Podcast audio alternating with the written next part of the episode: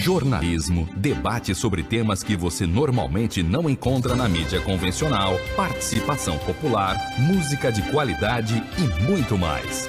Web Rádio Censura Livre, a voz da classe trabalhadora.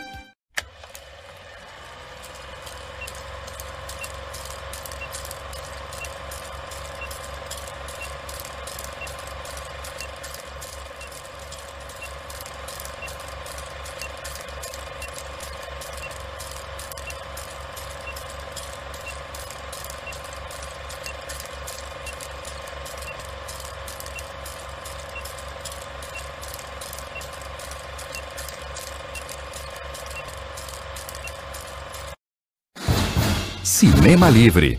Tudo sobre o mundo da sétima arte. Apresentação: Wellington Macedo.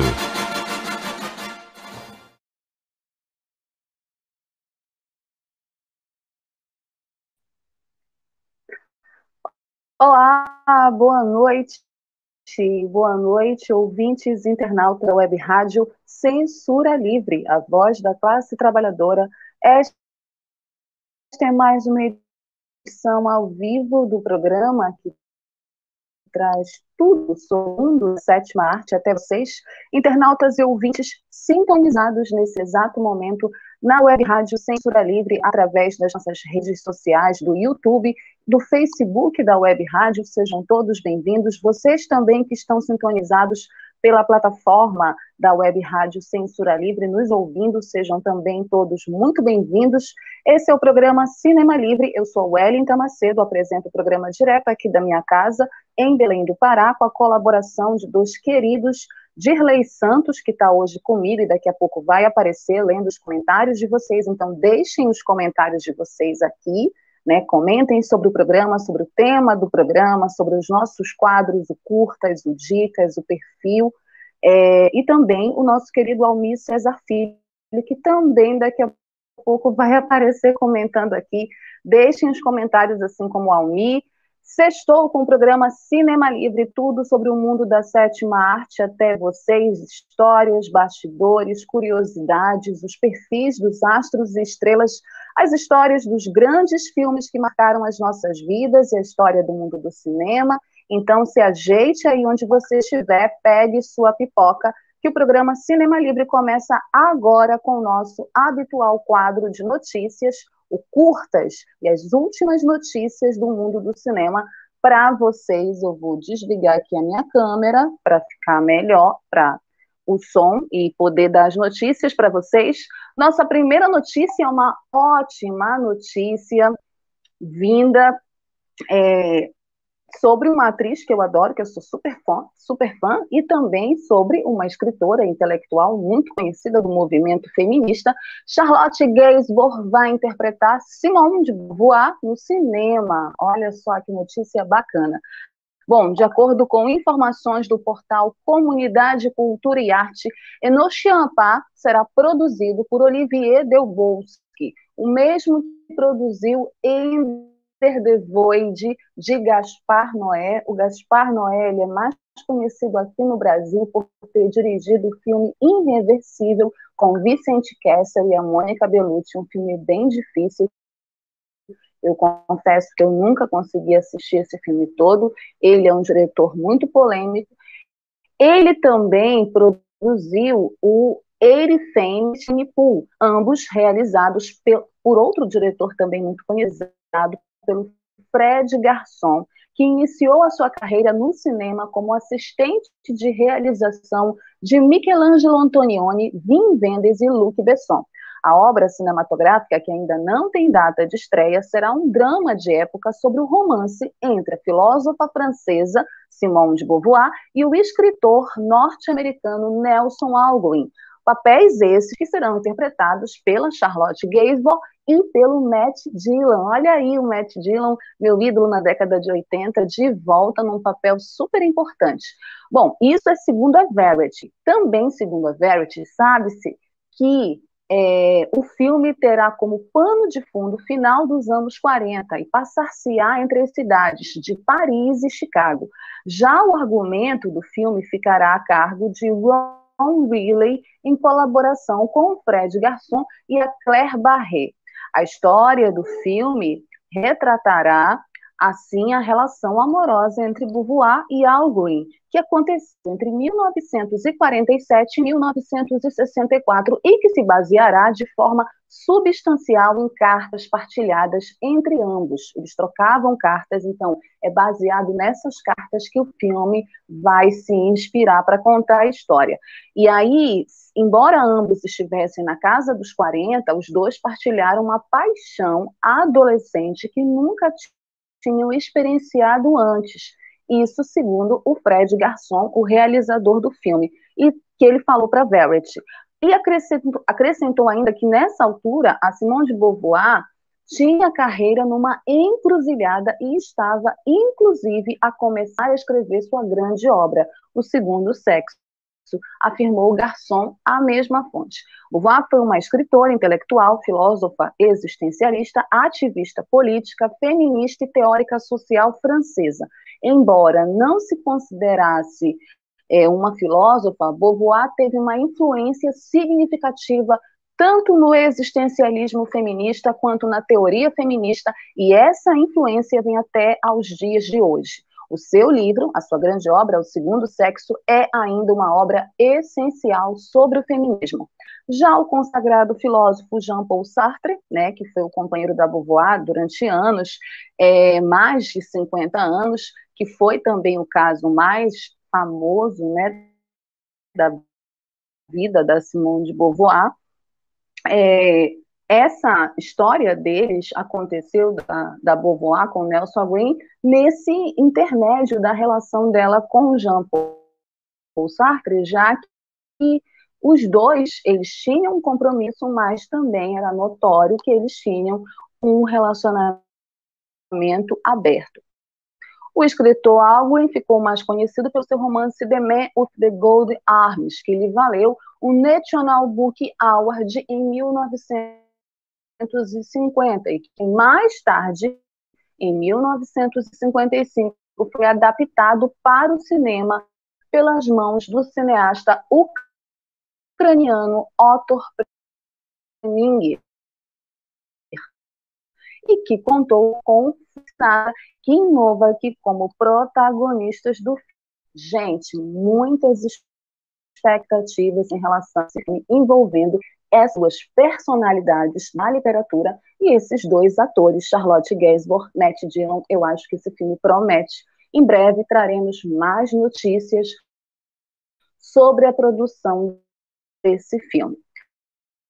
Seguindo com as últimas notícias do mundo do cinema, assim todo mundo falando, e aí eu fico pensando, trago essa, trago essa notícia, mas aqui a gente é um programa que fala sobre cinema, e nós temos um quadro que também fala sobre notícias, e tudo em relação ao cinema nos interessa.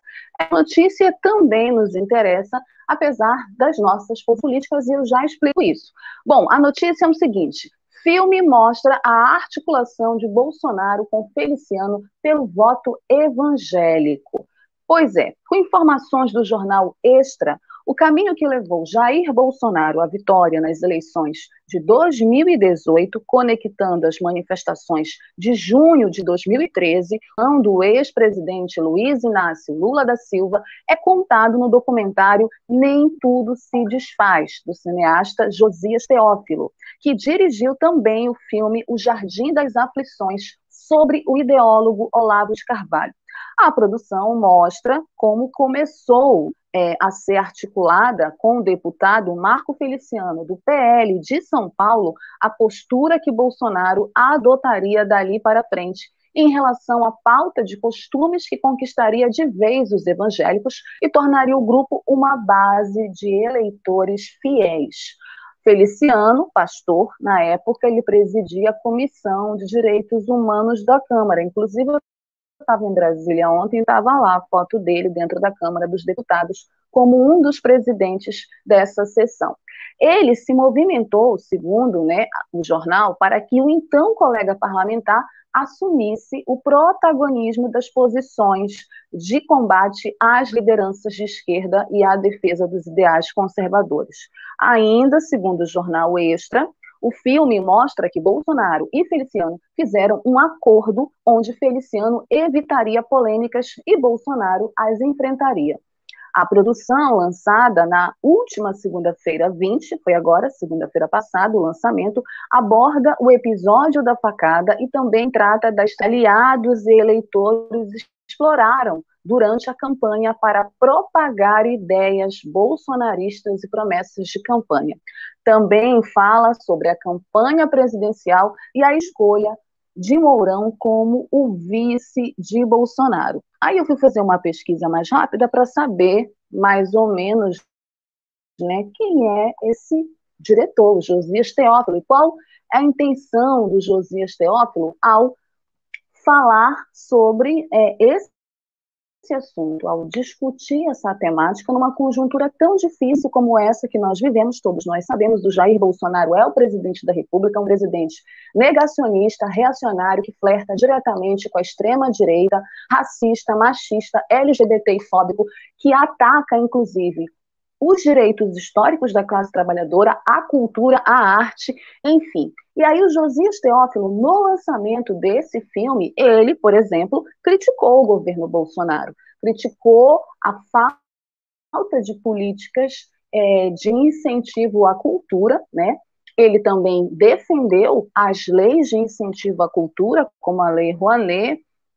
Ele, inclusive, é, fala sobre isso, sobre os incentivos fiscais, numa entrevista que ele deu para Isto É, e, entre outras coisas, ele falou sobre a necessidade de se discutir, se entender melhor esse momento atual do país, sem necessariamente tomar partido. Bom, eu não acredito é, em isenções, não acredito em neutralidade. Eu, Wellington Macedo, não acredito nisso. Se você não toma partido, você está tomando um partido. Mas é muito importante que essa discussão venha a bojo. Então, se o cineasta Josias Teófilo tem interesse em discutir a conjuntura política do país e no ponto que nós estamos agora, depois desses últimos acontecimentos, inclusive com o presidente passando vergonha na Assembleia da ONU em Nova York, é muito importante a gente discutir isso e utilizar o cinema como um instrumento de suscitar reflexões e uma discussão que seja séria e honesta a respeito da atual conjuntura política. Então, para nós do Cinema Livre, e para mim particularmente, é isso que me interessa. Obviamente, eu irei assistir o filme, não está passando em Belém, vou dizer para vocês aonde ele está passando. Ele está já passando, nem tudo se desfaz. Será exibido na estação NET Botafogo, olha aí, Dirley e Almi vão lá assistir no Rio de Janeiro, nos dias já foi, na verdade, 22 e 23. Também há datas confirmadas em Porto Alegre, 27 de setembro. Alô, galera de Porto Alegre, olha lá. Olha, vai estar em Belém, 28 de setembro. Vou descobrir aonde vai estar passando. Vou lá assistir. Recife, galera de Recife, vai estar passando no dia 30 de setembro. Blumenau, 4 de outubro. E Belo Horizonte, 6 de outubro. Vamos assistir o filme, quem tiver interesse, quem tiver curiosidade, quem quiser debater esses elementos importantes a despeito das posições políticas do cineasta e a despeito da conjuntura política, aliás, exatamente por conta da conjuntura política atual, eu acho que a gente tem que assistir esse filme para, inclusive, reforçar alguns elementos que estão aí e que ainda muita gente não consegue perceber. Então, para nós, o interesse em ter essa notícia aqui é esse né, um interesse em discutir a que ponto nós chegamos e o que nós podemos fazer para sair dessa situação. Né? E uma das coisas que a gente sabe que a gente tem que fazer é no dia 2 de outubro estar tá nas ruas pelo Fora Bolsonaro já, porque está insustentável a situação com esse genocida como presidente. Dito isso, vamos seguir com o nosso quadro Curtas, as últimas notícias do mundo do cinema, Vamos ter duas notícias de obituário aqui no nosso quadro Curtas, infelizmente. A primeira notícia trata do falecimento de Roger Mitchell, diretor de Um Lugar Chamado Notting Hill, que morreu aos 65 anos. Com informações do portal Terra, o cineasta sul-africano naturalizado britânico Roger Mitchell morreu ontem, quinta-feira, 23, aos 65 anos, de acordo com um comunicado de, de sua assessoria enviado à imprensa internacional. A causa da morte ainda não foi divulgada. Mitchell se tornou célebre no mundo do cinema ao dirigir a aclamada comédia romântica Um Lugar Chamado Notting Hill, de 1999, com Julia Roberts e Hugh Grant.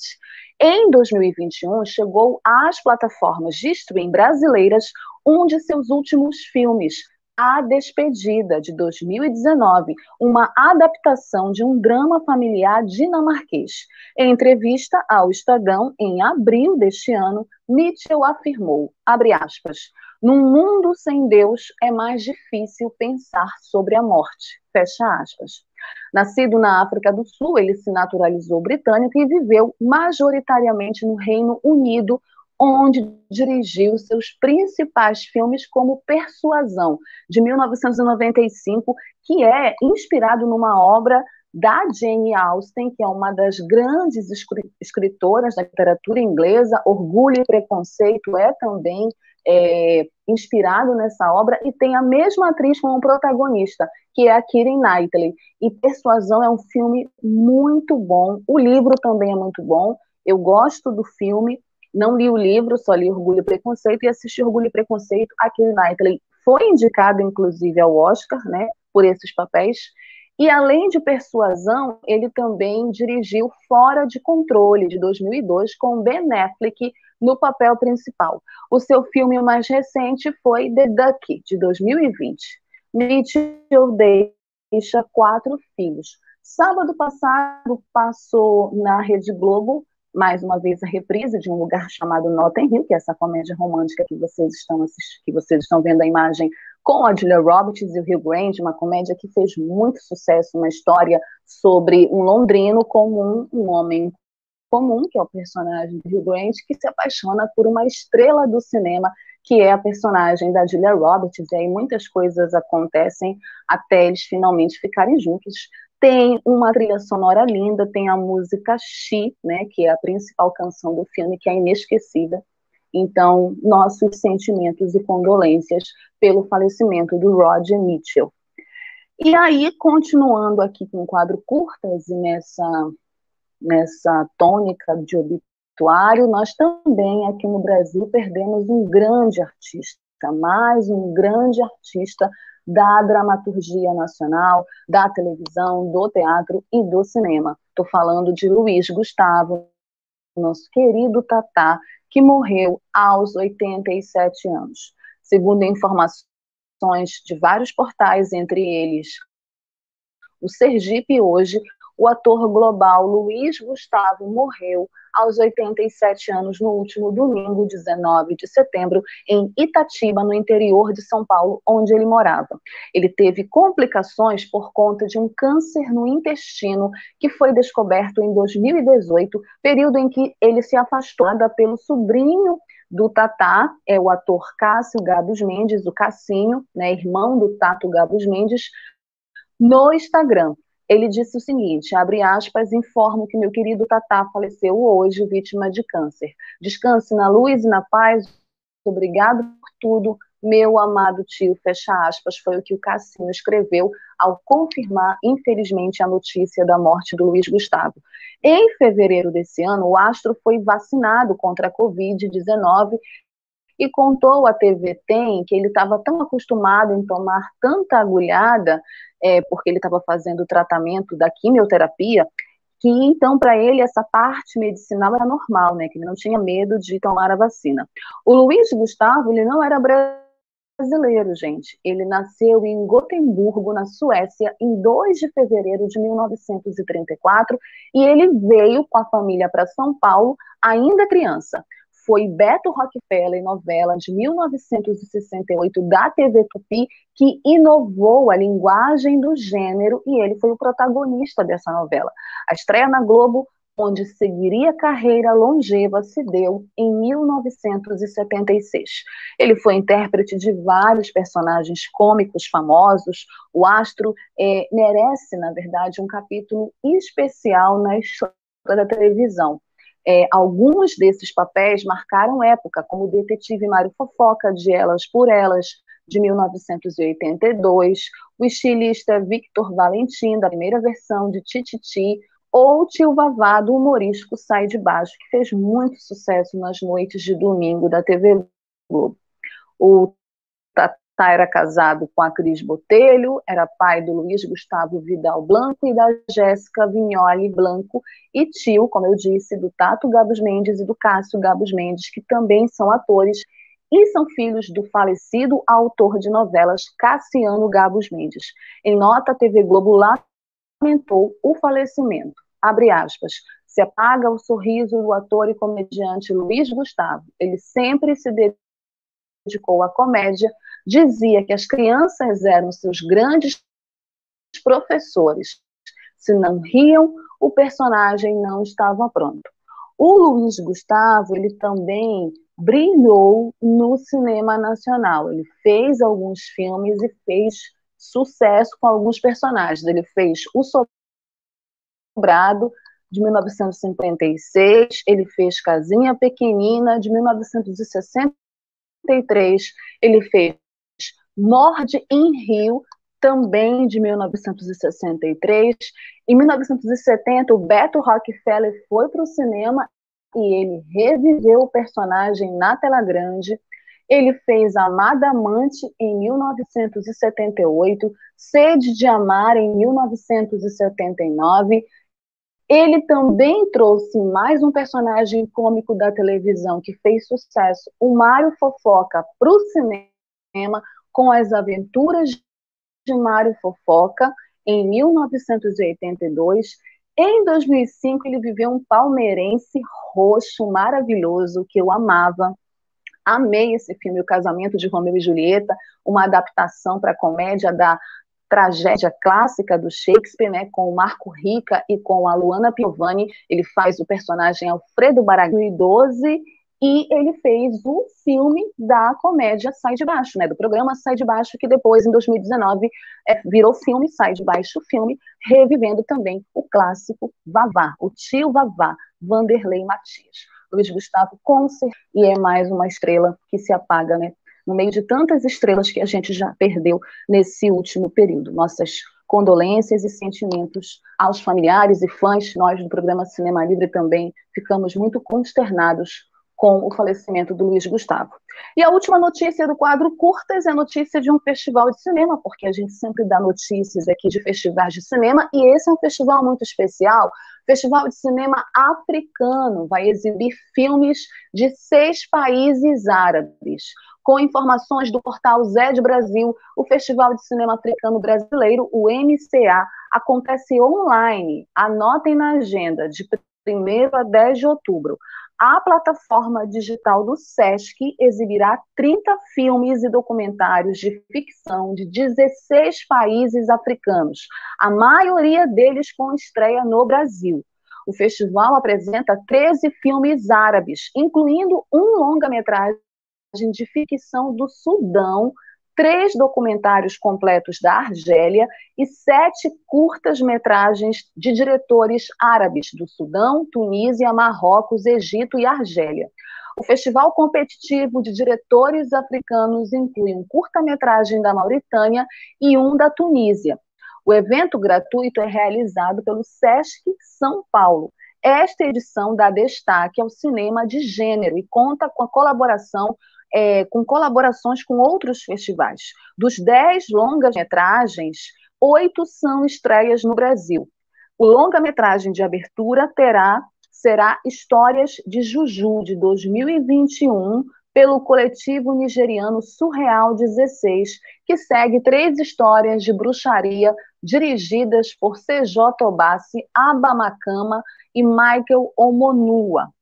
Abre aspas, geralmente a ideia do cinema africano remonta à arte ou ao cinema político e queremos sempre quebrar esses estereótipos. Fecha aspas. Quem disse isso foi a Ana Camila Esteves em nota de imprensa. A Ana Camila e a Beatriz Leal Riesco são as curadoras do festival. Faz parte do evento também um curso gratuito sobre gêneros cinematográficos africanos, ministrado por Jussiele Oliveira. Os outros filmes a serem exibidos incluem produções da Nigéria, Uganda, África do Sul, Benin, Camarões, Madagascar, Mali, República Centro-Africana, Ruanda e Senegal. Todos os filmes do festival estarão disponíveis apenas em território brasileiro e serão exibidos online, olha só, no dia 24, durante toda a semana do festival, exceto, é, na verdade, foi ontem, né, que foi exibido, 24 foi ontem, durante toda a semana, hoje, né, eu estou perdida no tempo, depois o Dilei vai me dizer a data.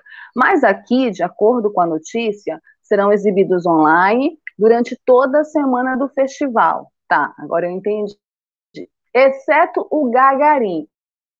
O Gagarin, que é, na verdade, o título em português Edifício Gagarin, que passou aqui em Belém, é um filme de 2020. Um filme lindo, gente. Chorei muito quando assisti esse filme. Esse filme vai passar no festival. O catálogo digital do festival incluirá material inédito com traduções para o português de artigos de cinemas africanos, sinopses exclusivas e resenhas de longas-metragens da crítica nigeriana Dika Ofoma.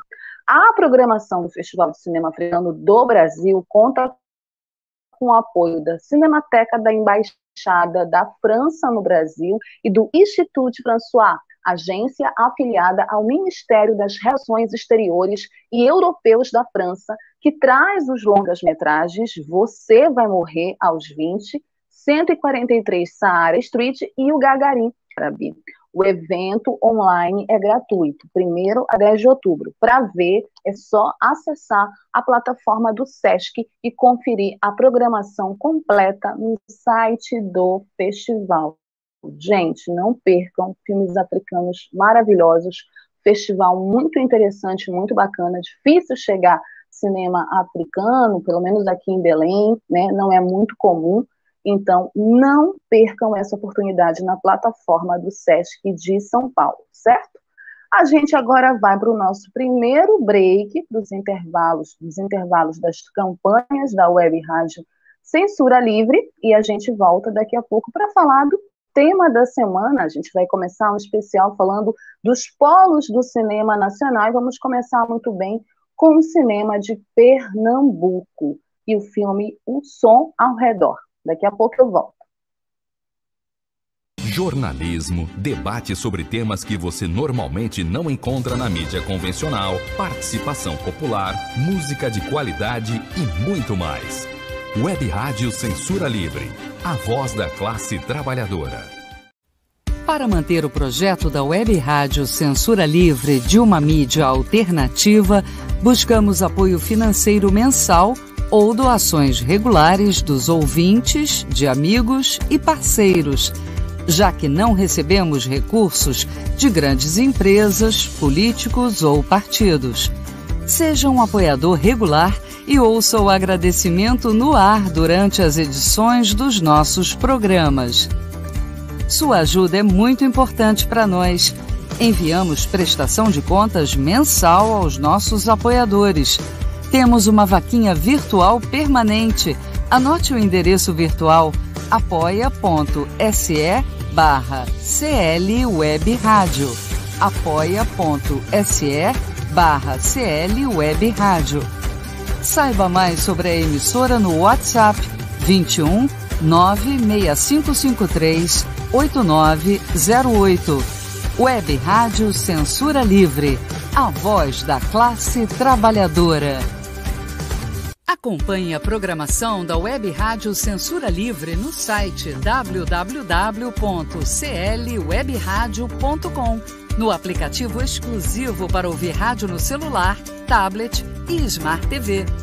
A emissora também está no Rádiosnet, um dos maiores aplicativos para esta finalidade, na nossa página no Facebook e no canal da emissora no YouTube.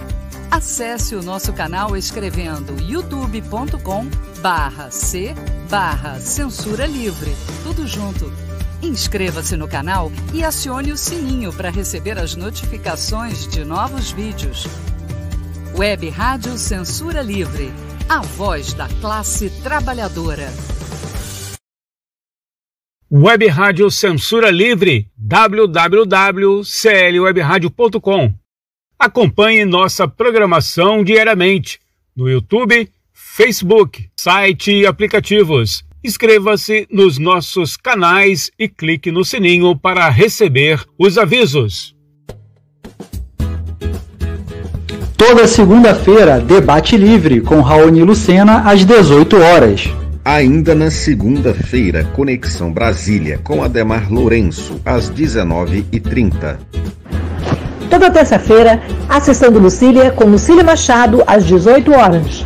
Toda quarta-feira, Diversidade com Wendel Setúbal, 5 e meia da tarde. Ainda na quarta-feira, aulas com filatelia com Heitor Fernandes às 18h30. Quinta-feira, Deise Alvarenga Entrevista, às 5 da tarde. Também na quinta-feira, Quintas Político-Culturais, com o Coletivo dos Coletivos, seis e meia da noite. Ainda na quinta-feira, Economia Fácil, com Almir Cesar Filho, às 20 horas.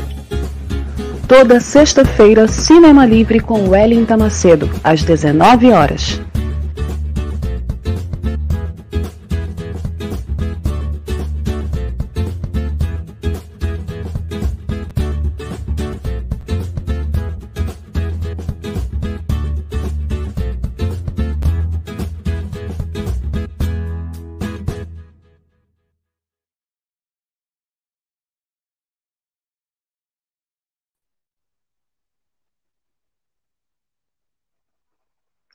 Tá muito legal a programação da Web Rádio Censura Livre, a voz da classe trabalhadora. Vocês, ouvintes internautas, fiquem ligados na programação, é, nesses programas super bacanas e especiais aí, que passam de segunda a sexta aqui, nos horários, né? A gente também teve algumas mudanças, agora na sexta-feira também a gente vai ter o programa da nossa colega jornalista Deise Alvarenga, também a sexta, acho que hoje estreou, depois o Dirley me confirma, às 18 horas, mas vocês devem também seguir apoiando esse projeto, para que essa programação continue, cresça e tenha programas mais interessantes, com temáticas sociais, políticas, culturais, assim como Cinema Livre, Economia Fácil, aulas com filatelia, né, o debate livre, as entrevistas importantes, as quintas político-culturais, e para que tenha mais é, possibilidades de novos programas, nós precisamos da ajuda e do apoio de vocês, ouvintes e internautas que estão sintonizados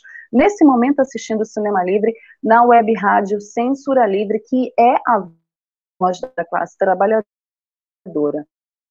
Né, nos acompanhem nas nossas redes sociais, Facebook, Instagram, é, no YouTube, né, acessando as plataformas digitais da Web Rádio, nos acompanhe e apoiem a campanha Apoie-se da Web Rádio Censura Livre, porque a Web Rádio é um projeto independente, né, ligado às questões da classe trabalhadora, às discussões importantes que envolvem é, temas sociais, políticos, culturais. Então, o apoio de vocês é muito importante. E o programa Cinema Livre tem um e-mail, quadro cinemalivre.com, onde vocês, internautas e ouvintes, podem mandar sugestões de filmes, atores, atrizes, diretores, quem vocês gostariam de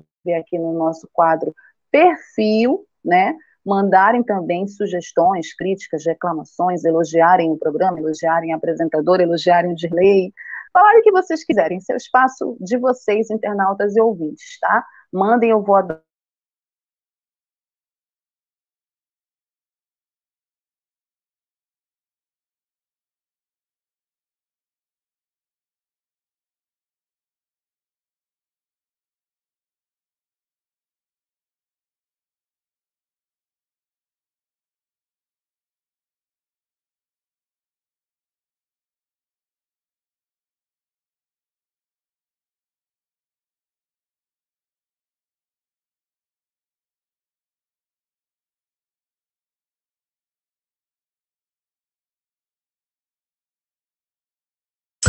que o feijão tá caro? Pergunta pro Bolsonaro. Mas por que o gás tá tão caro? Pergunta pro Bolsonaro. O óleo, por que tão caro? Pergunta pro Bolsonaro. E a luz e a gasolina, por que tão caras? A resposta, meu caro, tá na cara.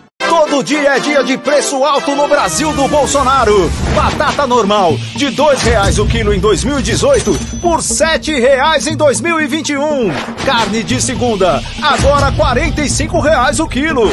Não é caro, é bolso caro. Arroz, tão caro que é melhor trocar por macarrão. E a gasolina? Era 2,50 em 2018. Hoje você vai pagar 5,80. E o bujão de gás? Já está 100 reais. Isso mesmo, 100 reais o gás de cozinha. É bolso caro demais. Tá ok? Dólar, tá quase 6. Auxílio emergencial, era 600. Agora, apenas três parcelinhas de 250 reais. Cheques na conta da Michele, pelo menos 89 mil reais. E a mansão do Flávio por 6 milhões. Não tenho nada a ver com isso. É melhor já ir se endividando. Aproveite nossa. Por que o feijão caro? Pergunta pro Bolsonaro.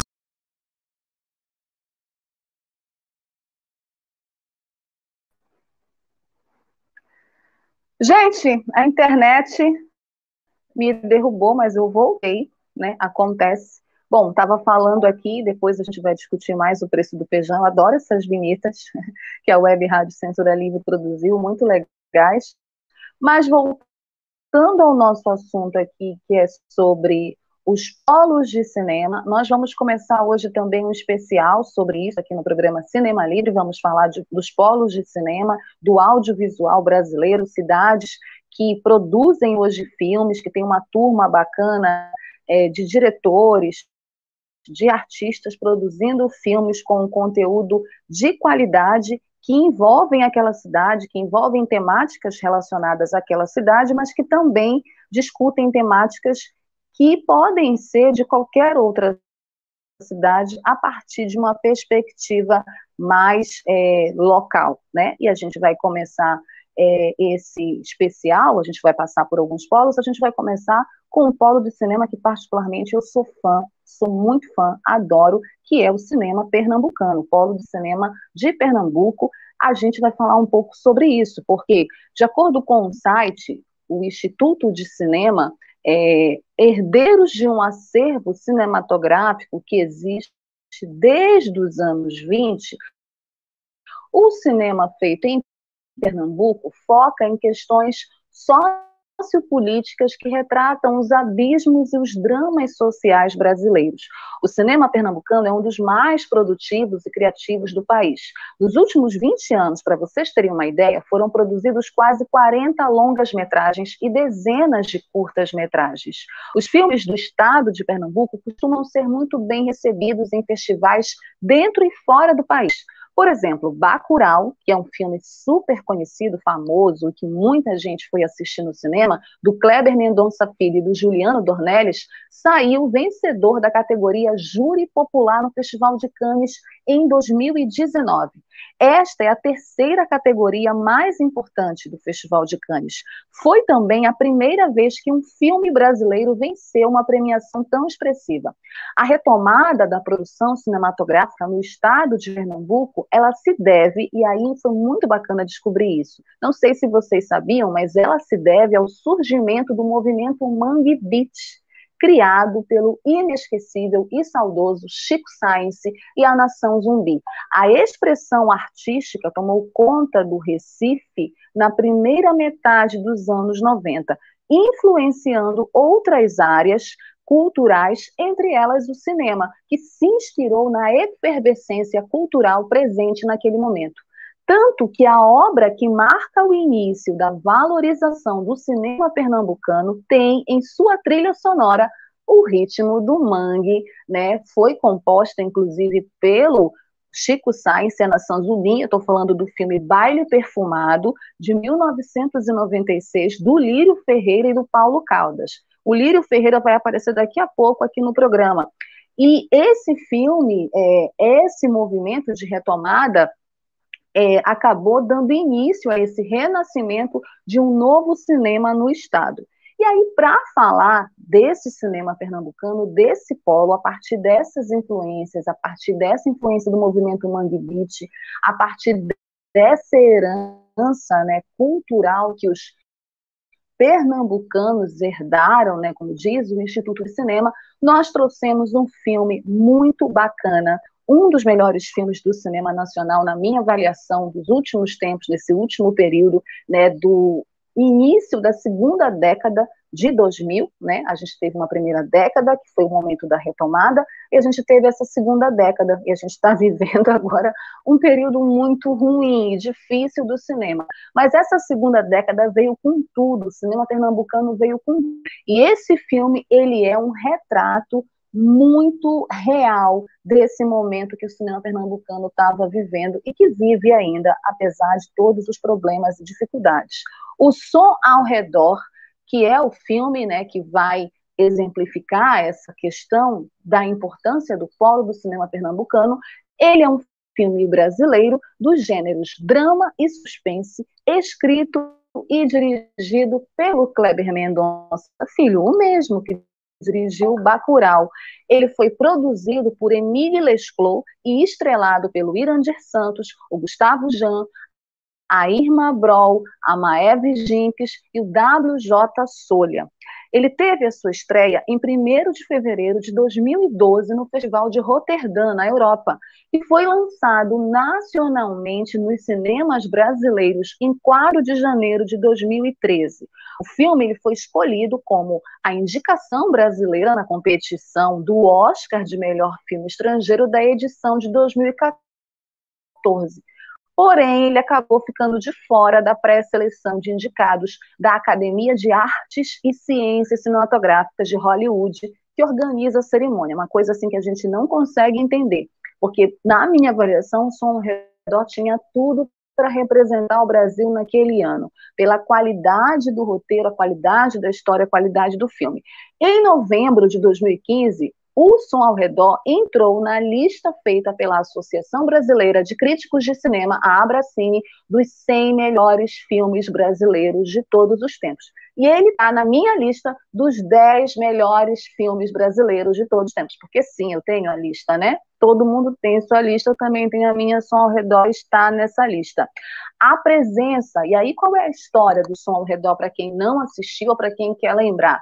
Bom, a história do Som ao Redor é sobre a discussão de uma milícia em uma rua de classe média na zona sul do Recife, que muda a vida dos moradores do local, daquele local. Ao mesmo tempo em que alguns comemoram a tranquilidade trazida pela segurança privada sob a liderança do Clodoaldo, que é o personagem desse rapaz, que é maravilhoso, Irandir Santos, amo com todo o meu coração, outros passam por momentos de extrema tensão. Então a gente tem uma relação de tensão e segurança que essa milícia traz para essa rua onde se passa o filme. Ao mesmo tempo, simultaneamente, a gente tem uma história paralela, que é a história da Bia, que é a personagem da Maeve Jinx, que ela é casada, ela é mãe de duas crianças, é dona de casa, assim, né? É uma mulher comum, que ela tenta encontrar um modo de lidar com o barulhento cachorro do seu vizinho. Então você tem duas histórias, o Kleber Mendonça ele traz duas histórias que aparentemente não tem nada a ver uma com a outra, para discutir várias questões importantes que é uma marca, uma característica do Kleber Mendonça. O Som ao Redor é o primeiro filme do Kleber Mendonça. É a primeira grande obra que ele apresenta para o cinema nacional, para o audiovisual.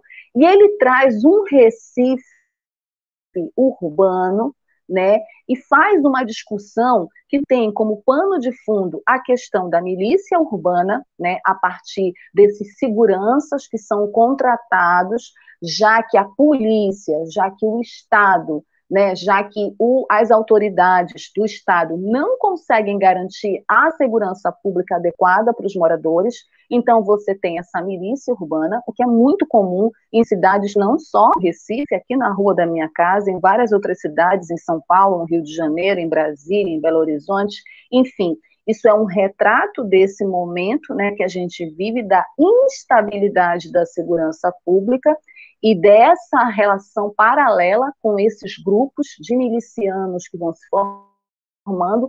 Então, o Kleber discute isso, mas ele também traz porque ele é um cara muito inteligente e ele consegue fazer isso de uma forma muito bacana no roteiro, ele constrói, na verdade, várias histórias para discutir a questão da classe média, as questões sociais, a divisão de classes da sociedade pernambucana. Então, a gente tem um micro-universo, né? Pernambuco, Recife, aquela rua, aqueles prédios, aquele condomínio que discute as relações de classe, a classe média, o personagem do Gustavo Já, ele trabalha com umas metáforas, né? Com as cores, vermelho, sangue. Então, essas metáforas que o Kleber Mendonça Filho trabalha no filme é muito interessante também para discutir até que ponto é, esse dinheiro dessa classe média, essas pessoas ricas, é para discutir opressão, para discutir exploração. Tem uma cena no filme em que ele está com a namoradinha, ele está com uma garota no apartamento, e aí ele vai falar da trabalhadora doméstica lá do apartamento dele, né? E essa relação que a classe média tem com seus empregados domésticos. Então é muito interessante como o Kleber aborda isso no roteiro. E ele vai é, criando essas histórias paralelas que vão se cruzando. E também ele vai colocando um elemento que é muito importante do cinema como um personagem. Que elemento é esse? O som. O som, o barulho. E aí a personagem da Maeve Jenkins, a Maeve está maravilhosa na minha avaliação nesse filme, a partir desse incômodo da personagem com o latido do cachorro do vizinho, você vai ver o Kleber discutir essa questão do barulho, do som, do silêncio. Para muita gente, o som ao redor é um filme muito apático, né? Porque é um filme lento, é um filme arrastado. Eu particularmente gosto do da, na, da forma como foi construído, da montagem do filme, da forma, a calma e a tranquilidade que o Kleber tem de ir insertando as personagens, as histórias. O texto é muito bom, os diálogos que o Irandi, o personagem do Irandi, trava.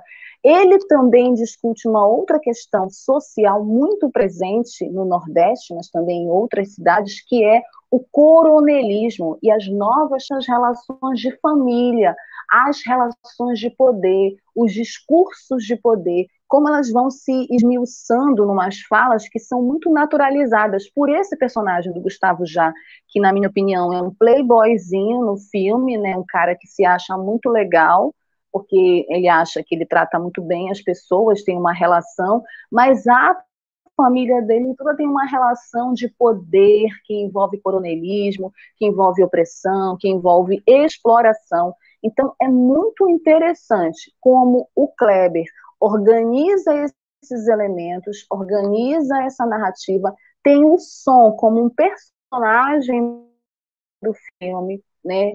O barulho, o silêncio, o latido do cachorro e as reações que esse som provoca, esse silêncio que é muitas vezes cúmplice é, de uma situação que está que tá prestes a explodir. A sensação que eu tenho toda vez que assisto ao redor é que vai acontecer alguma coisa a qualquer momento. Essa é a sensação que eu tenho, porque essa sensação, na minha avaliação, né, como espectadora do filme, que o Kleber constrói a partir do roteiro, né? Ele vai construindo, o filme vai tem um, um, uma um, uma lentidão que na minha avaliação vão rolando assim, a, né? Um filme que vai num processo linear tem um final muito interessante. Eu gosto muito do final do filme. Como curiosidades para vocês saberem, o Som ao Redor, como eu disse, foi o primeiro longa-metragem de ficção do, do Kleber Mendonça Filho. Ele já havia antes dirigido um documentário intitulado Crítico. Kleber escreveu o roteiro do filme em 2008, durante oito dias. Eu queria escrever um roteiro em oito dias, gente. Eu estou aqui batendo minha cabeça para escrever um roteiro Bom, ele contou que ele escreveu e saiu rápido. Ele não conseguia parar de escrever, pois ele mesmo queria saber como as coisas se desenvolveriam, o que iria acontecer nas próximas páginas, para onde iria, e que foi muito bom para ele, mas que foi extremamente, eu sabia que ele ia dizer isso, porque é de fato, escrever roteiro é extremamente desgastante emocionalmente, porque né, você está construindo uma história a partir, muito provavelmente, de elementos que você também vivenciou. E aí o Kleber, ele afirma também que o som ao redor é provavelmente um filme sobre um certo estado de espírito muito interessante, né, essa análise que ele faz do filme. E ele também achou que o roteiro ele é, veio de sentir um certo clima no Brasil dos últimos anos e, por consequência, o reflexo em Pernambuco. Então, será? E aí, se tu fores olhar as obras depois que vieram do Som ao Redor, Aquários e Bacurau, faz sentido isso que o Kleber Mendonça fala, na minha opinião, esse clima que ele vinha sentindo no Brasil, né? E que se refletia em Pernambuco, mas é como eu disse, Pernambuco como um micro-universo é, para discutir elementos que não são apenas de Pernambuco, de Recife, não são exclusivos daquela cidade, daquela rua, né? Antes de começar o filme, o Kleber ele reassistiu todos os filmes do Quentin Tarantino. Eu achei muito legal é, essa notícia. Né? Ele explicou que ele queria pegar essa coisa da energia dos filmes do Tarantino, que para ele era muito importante. E os filmes do Tarantino têm esse aspecto absolutamente encantador, segundo o Kleber Mendonça. Ele reviu todos os filmes e achou que foi incrível, juntando é, ao fato de que nenhum filme do Tarantino, segundo o Kleber Mendonça, nem de longe lembra um filme dele. Então, não é que ele assistiu os filmes do Tarantino para fazer um filme parecido. Ele ao contrário, acha que não tem nada a ver, e eu também acho que ele não tem nada a ver com Tarantino. Mas ele queria essa energia, né? E parecia que o Tarantino era a má companhia perfeita para que ele pudesse é, usar né, é, essa energia nos filmes dele como inspiração, né?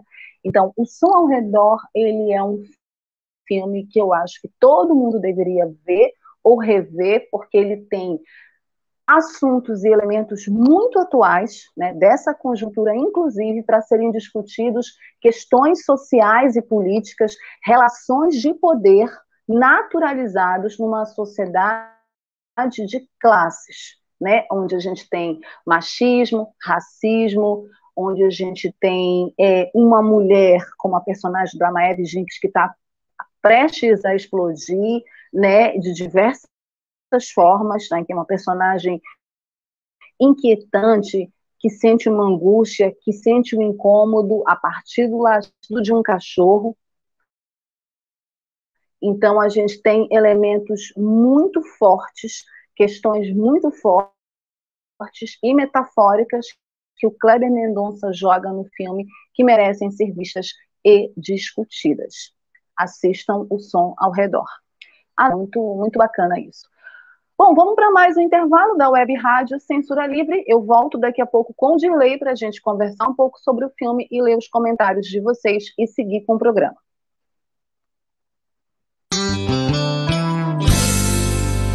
Meu Brasil, grande país de um povo forte que merece ser feliz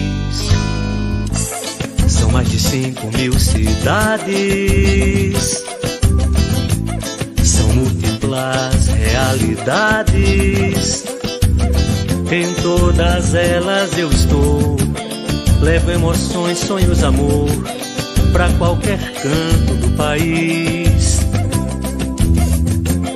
De bicicleta ou de avião, de barco ou de caminhão, sou eu quem ligo esses Brasis. Entrego livros e até urnas para eleição. Atendo a todos sem nenhuma distinção. E se você quiser comprar, ou se você quiser vender, tem nos correios a solução. Mas querem mudar toda essa situação e prejudicar toda a população com notícias fabricadas, fazem todas as jogadas pra enganar toda a nação. Quem é mesmo brasileiro está do lado dos correios contra a privatização. Eu sou brasileiro, com orgulho sou correios, sou amor.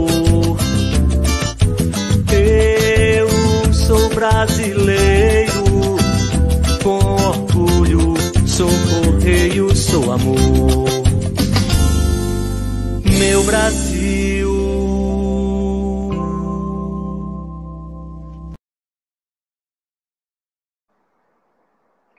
Que legal essa vinheta, hein, Dirley? Bonita, não tinha visto ainda. Boa noite, Dirley Santos. Está na área? Se derrubar é pênalti.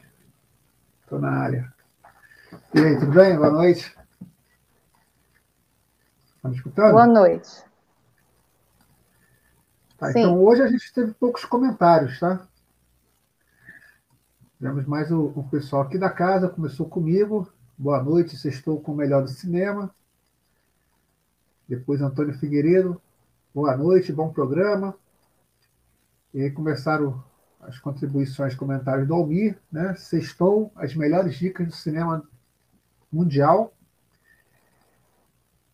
Já fazendo um jabazinho dele, né? Queremos mais festivais online, especialmente de grátis, disse o Almir.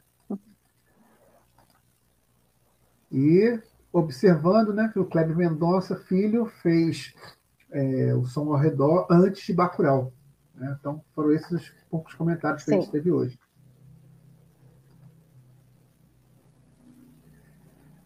Tá certo, obrigada pelos comentários, obrigada, obrigada também àqueles que estão assistindo, mas não comentaram. Tu assistisse o som ao redor? Eu sim, sim, gostei muito também, cara. Não, não, não tá entre os meus melhores Tem algum filmes. elemento que. Não está entre os meus melhores filmes, não. Né? Mas, assim, eu, eu, assim como você falou, e eu gosto muito, assim, é, destacar a atuação do Irandi, né? É, acho que demarca Irandi. muito o, o que é o filme, né? Não vou nem dizer que ele carrega o filme nas costas, porque as outras atuações também são boas, mas marca muito. É, Sim. Assim, é muito marcante a atuação dele. E, e, o contexto, né? Você falou bem. É uma, não só, mas não só a situação da segurança pública. Acho que o, o próprio contexto urbano é, que passa ali em Recife, mas você vê o Rio de Janeiro ali, você vê até mesmo Niterói, né? Quem não é reconhece situações como situações do nosso dia a dia, da nossa vida. E os personagens assim respondem muito como a gente responderia, ou pensa que de fato iria responder numa situação como aquela, né? Imagina a situação desgastante, não é o barulho do cachorro, o som alto, vizinhos gritando, né? É, a, a, invasão de privacidade são situações que acontecem com todos nós e a gente diz que muitas vezes não vai reagir de, de determinada forma e acaba reagindo também, né?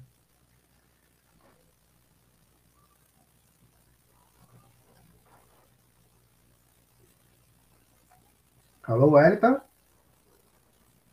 É, eu acho que é um filme que também é, dessa o estresse. Tá me ouvindo?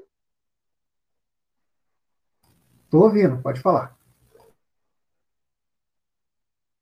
Tá me ouvindo, Dirley? Isso que tu falaste, é, o filme também discute o estresse humano, né? A partir dessa lógica do crescimento das cidades e das respostas que essa cidade que cresce muitas vezes de maneira desordenada tem que dar, né?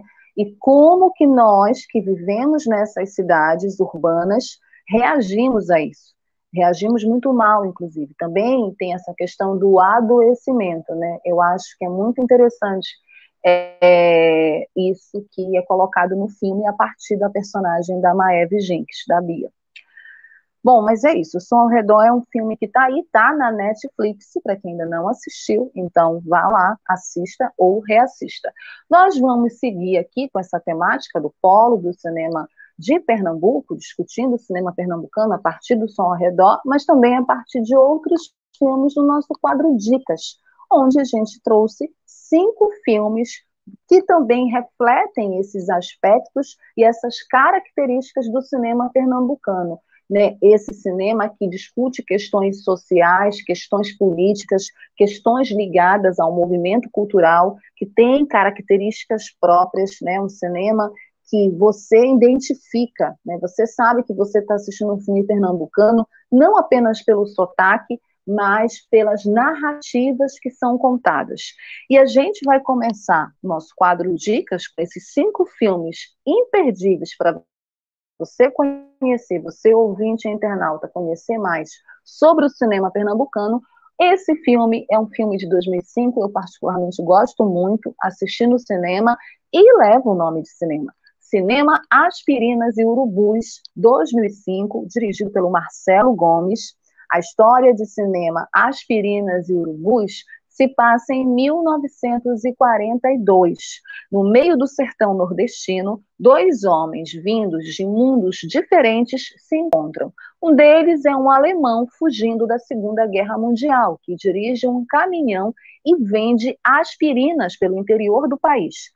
O outro é um homem simples que sempre viveu no sertão e que, após ganhar uma carona de Johann, passa a trabalhar para ele como ajudante. Aos poucos, surge entre eles uma forte amizade. Esse foi o primeiro filme é, que, que o João Miguel, que é esse ator, né, que está aí na imagem, ao lado desse ator alemão, que é o Peter Katnaf, é o primeiro filme que lançou o João Miguel para o cinema nacional. Depois ele fez Estômago e aí ele estourou. Cinema Aspirinas Urubus é um filme muito bonito, muito tocante, muito sensível e é bem bacana que também discute esse aspecto social, essa relação humana, né, de duas pessoas completamente diferentes que se encontram no meio do sertão nordestino em 1942. É uma ótima dica, bem legal o cinema Aspirinas e Urubus. Seguindo o nosso quadro Dicas, cinco filmes é, importantes do cinema pernambucano para vocês conhecerem, assistirem. Árido Movie, Árido Movie é um filme de 2006, dirigido pelo Lírio Ferreira. Lírio Ferreira é um dos diretores mais importantes do cinema pernambucano. Foi ele quem dirigiu o Baile Perfumado, filme que eu falei logo no início, né, que tem a trilha sonora feita pelo Chico Science e a Nação Zumbi. Bom, a história do Árido Movie fala sobre um repórter de telejornal que vai ao interior do Nordeste para o enterro do pai. Na viagem, ele conhece uma cineasta, é, um cineasta que faz filmes sobre a água do Nordeste e com quem ele se envolve. Quando chega à sua cidade natal, ele descobre que deverá vingar a morte do pai. Esse filme é muito legal porque ele é um filme dentro de um filme, né? Trabalha com a metalinguagem, o área do movie.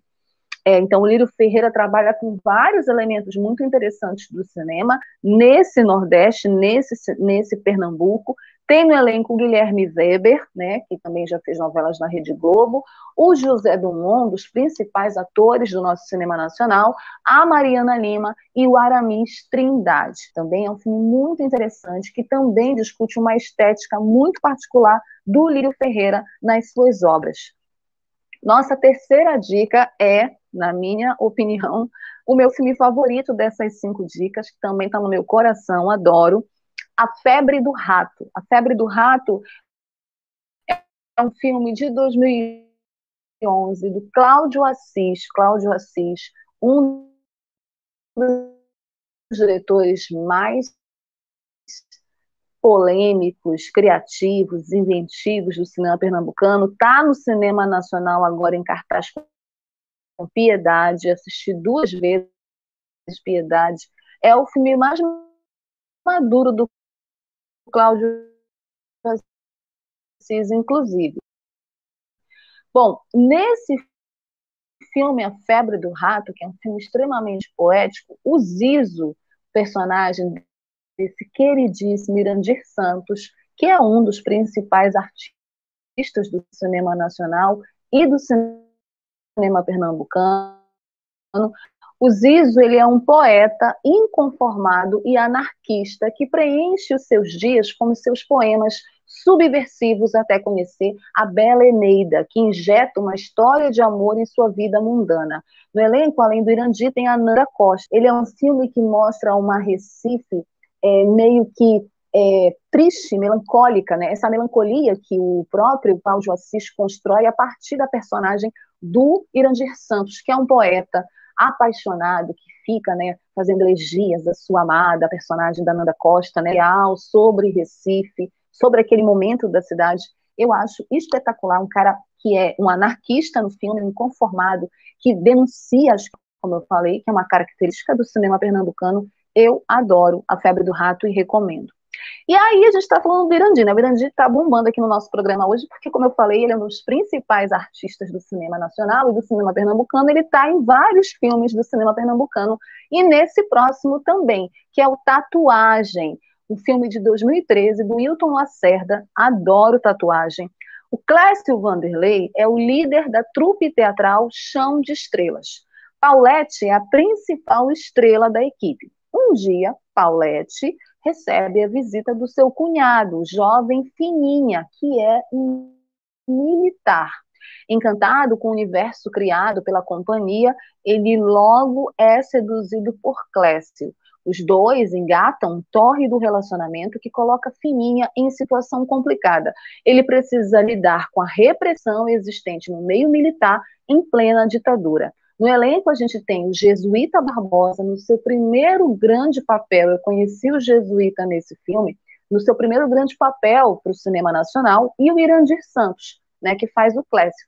É um filme que discute a temática LGBTI de uma forma extremamente delicada, muito bem construída na minha avaliação. Né? O Wilton ele faz, constrói uma narrativa que envolve essa discussão da repressão, do preconceito, da LGBTfobia, né, é, essa paixão tórrida que os personagens do Jesuíta e do Irandir sentem um pelo outro, todos os conflitos que o jesuíta, a partir do seu personagem, que é o Fininha, sofre por estar apaixonado pelo personagem do Irandi. E, assim, tem cenas muito bem feitas, né? Cenas de amor, de sexo entre os personagens são muito bem feitas também.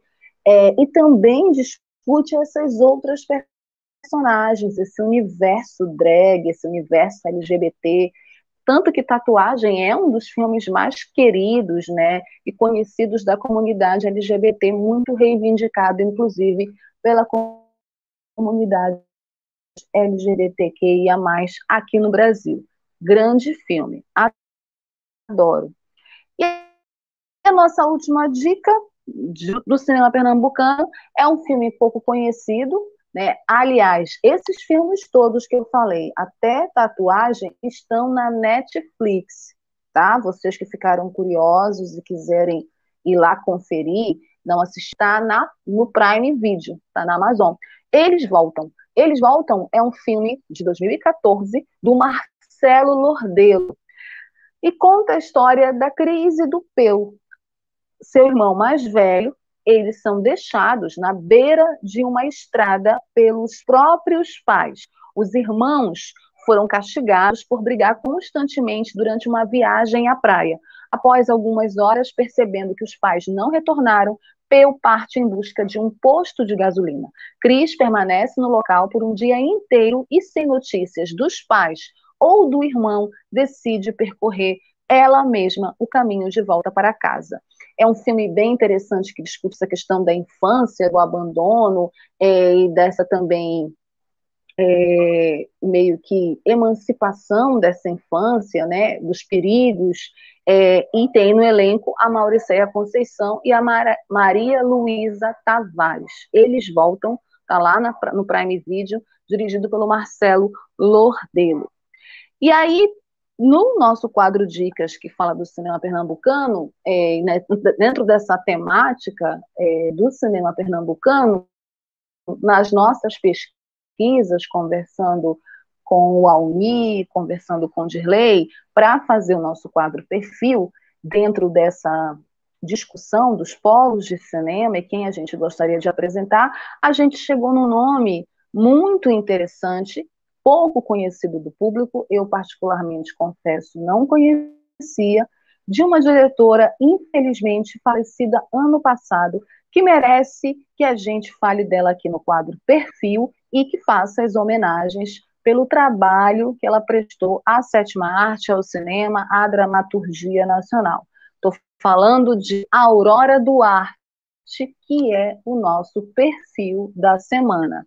Aurora Duarte, pseudônimo de Diva Matos Pérez, nasceu em Olinda, em 17 de abril de 1937 e faleceu ano passado em São Paulo, em 6 de agosto. Ela foi uma atriz, roteirista, produtora, poetisa e documentarista brasileira.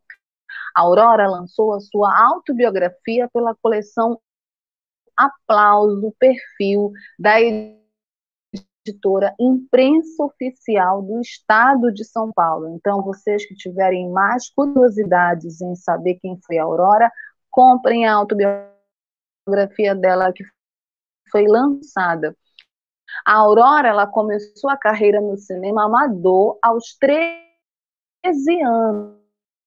Passou pelo rádio e aos 15 ela estrelou no cinema profissional. A atriz foi descoberta em Recife em 1952 pelo diretor Alberto Cavalcante, que a colocou como protagonista do filme O Canto do Mar. Durante a carreira, participou de várias novelas e filmes. Ela teve destaque em filmes de ação, como Armas da Vingança, de Carlos Coimbra, e Três Garimpeiros, do italiano Gianni Pons. O último filme dela foi em 2015, no filme A Lenda do Gato Preto, onde interpretou uma cigana. Ela também trabalhou como documentarista e poetisa. A atriz faleceu na Santa Casa de Misericórdia de São Paulo em 6 de agosto de 2020, após passar dois meses internada depois de um tombo. Ela sofria de um transtorno das funções cognitivas. Morreu vítima, infelizmente, de infecção generalizada. Mas a Aurora, ela foi uma figura extremamente importante para o cinema nacional, uma mulher né, que trabalhou no cinema numa época é muito jovem, onde haviam poucas mulheres, e a autobiografia dela fala disso, fala de todo o preconceito que ela sofreu, né, do machismo, que ela foi roteirista, ela foi poetisa, ela fez documentários, né, entre os filmes dela, a gente tem, como eu falei, a Lenda do Gato Preto, é, de 2015, que foi o último filme, Noites Paraguaias, de 1982, né, onde ela atuou como atriz. Aí, como produtora, ela atuou é, em Uma Negra chamada Teresa, 1973. É, ela também fez A Morte, Fronteiras do Inferno, filme de 1959, Crepúsculo de Ódios, onde ela fez a personagem Laura, em 1900 Impeiros, de 1955, e O Canto do Mar, de 1953. A Aurora Duarte, ela lançou sua autobiografia, que é Aurora Duarte, Faca de Pau, do Estado de São Paulo. Acho que nós aqui, enquanto programa, temos também a responsabilidade e a função social de trazer no quadro perfil nomes de figuras que, infelizmente, por vários fatores, foram esquecidos ou não foram reconhecidos como deveriam nas artes nacionais, na sétima arte, na dramaturgia nacional. E a Aurora Duarte é uma dessas figuras que foram muito importantes, uma mulher diretora brasileira. É, quem tiver mais curiosidade, leia a autografia dela, assista aos filmes dela, os trabalhos dela. Acho muito importante a gente trazer o nome dela à luz dentro desse tema que antes, né, que nasceu em Pernambuco e tem ligações diretas também com esse cinema, certo? Esse é o arte e com esse perfil a gente encerra a edição ao vivo do programa dessa sexta-feira, 24 de setembro de 2021. Queria agradecer que está na operação, que leu os comentários, agradecer aos companheiros que também deixaram seus comentários, o Antônio, o Almir, agradecer aos internautas e ouvintes que ficaram até agora sintonizados na nossa programação no Cinema Livre, tanto pelo Facebook quanto pelo YouTube. Vocês também podem reassistir quantas vezes vocês quiserem. Não esqueçam de deixar o like de vocês, tanto no Facebook quanto no YouTube. Mandar um beijo para o povo de Brasília, estava lá até essa manhã, fiquei quatro dias lá em Brasília. Brasília que tem um cinema muito bacana, né? um festival de cinema, tem um cinema também que tem a ver com essa questão dos polos, e logo, logo a gente vai falar do cinema de Brasília aqui no Cinema Livre. Livre. Não esqueça de dar o like de vocês, não esqueça de nos acompanhar nas redes sociais. Semana que vem eu estou de volta com mais Cinema Livre para vocês. Muito obrigada pela audiência, beijos a todos. Cuidem-se, não deixem de usar máscara, vacinem-se. Quem não tomou a segunda dose vai tomar. Beijo, Dirley. Até semana que vem. Por que o feijão tá caro? Pergunta pro Bolsonaro. Mas por que o gás tá tão caro? Pergunta pro Bolsonaro. O óleo, por que tão caro? Pergunta pro Bolsonaro. E a luz e a gasolina, por que tão caras? A resposta, meu caro, tá na cara. Dia é dia de preço alto no Brasil do Bolsonaro. Batata normal, de dois reais o quilo em 2018, por sete reais em 2021. Carne de segunda, agora quarenta e cinco reais o quilo. Não é caro, é bolso caro. Arroz, tão caro que é melhor trocar por macarrão. E a gasolina? Era 2,50 em 2018. Hoje você vai pagar 5,80. E o bujão de gás? Já está 100 reais. Isso mesmo, 100 reais o gás de cozinha. É bolso caro demais. Tá ok? Dólar, tá quase 6. Auxílio emergencial era 600. Agora, apenas três parcelinhas de 250 reais. Cheques na conta da Michele, pelo menos 89 mil reais. E a mansão do Flávio por 6 milhões. Não tenho nada a ver com isso. É melhor já ir se endividando. Aproveite nossa. Meu Brasil, grande país de um povo forte que merece ser feliz. Mais de cinco mil cidades, são múltiplas realidades. Em todas elas eu estou, levo emoções, sonhos, amor para qualquer canto do país de bicicleta ou de avião, de barco ou de caminhão, sou eu quem ligo esses Brasis. Entrego livros e até urnas para eleição, atendo a todos sem nenhuma distinção.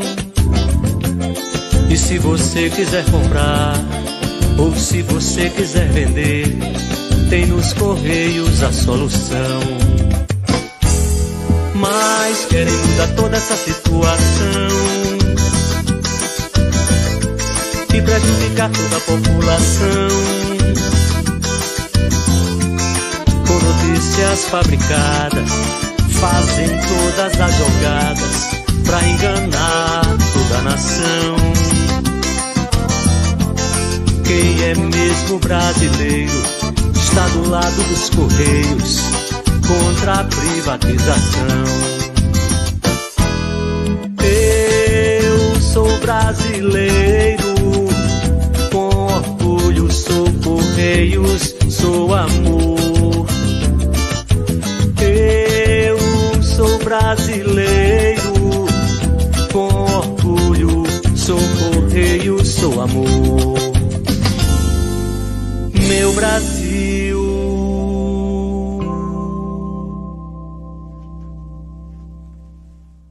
Tornar o serviço público mais eficiente? Sim. Buscar o aperfeiçoamento técnico e profissional dos servidores? Sim. Permitir que políticos e seus indicados tenham ainda mais poder na administração pública? Não. A reforma administrativa do governo federal pode piorar substancialmente as já precárias condições do serviço público no país. Leia, informe-se. Depois pode ser muito tarde para voltar atrás. Acesse nãoapec32.com.br e veja o posicionamento de cada parlamentar. Reforma administrativa. Presente de grego para os brasileiros. Você sabia que se a reforma administrativa for aprovada, o governo não será mais obrigado a garantir os serviços públicos? A chamada PEC 32 vai retirar as obrigações sociais do Estado, privatizar os direitos da população transformar tudo em mercadoria. Ao invés de trabalhadores concursados, o governo vai contratar empresas privadas para gerenciar serviços de saúde, educação e segurança. As escolas, o SUS e o programa de vacinação, por exemplo, poderão ser repassados para o setor privado. Ou seja, você vai ter que pagar por um direito que é seu ou receber um vale de quinta categoria para ser atendido nos piores lugares. Na prática, a reforma administrativa de Bolsonaro e Paulo Guedes vai entregar tudo aos empresários e deixar o povo sem assistência. Não podemos permitir que o Congresso aprove essa reforma. É preciso defender os serviços públicos. Diga não à PEC 32.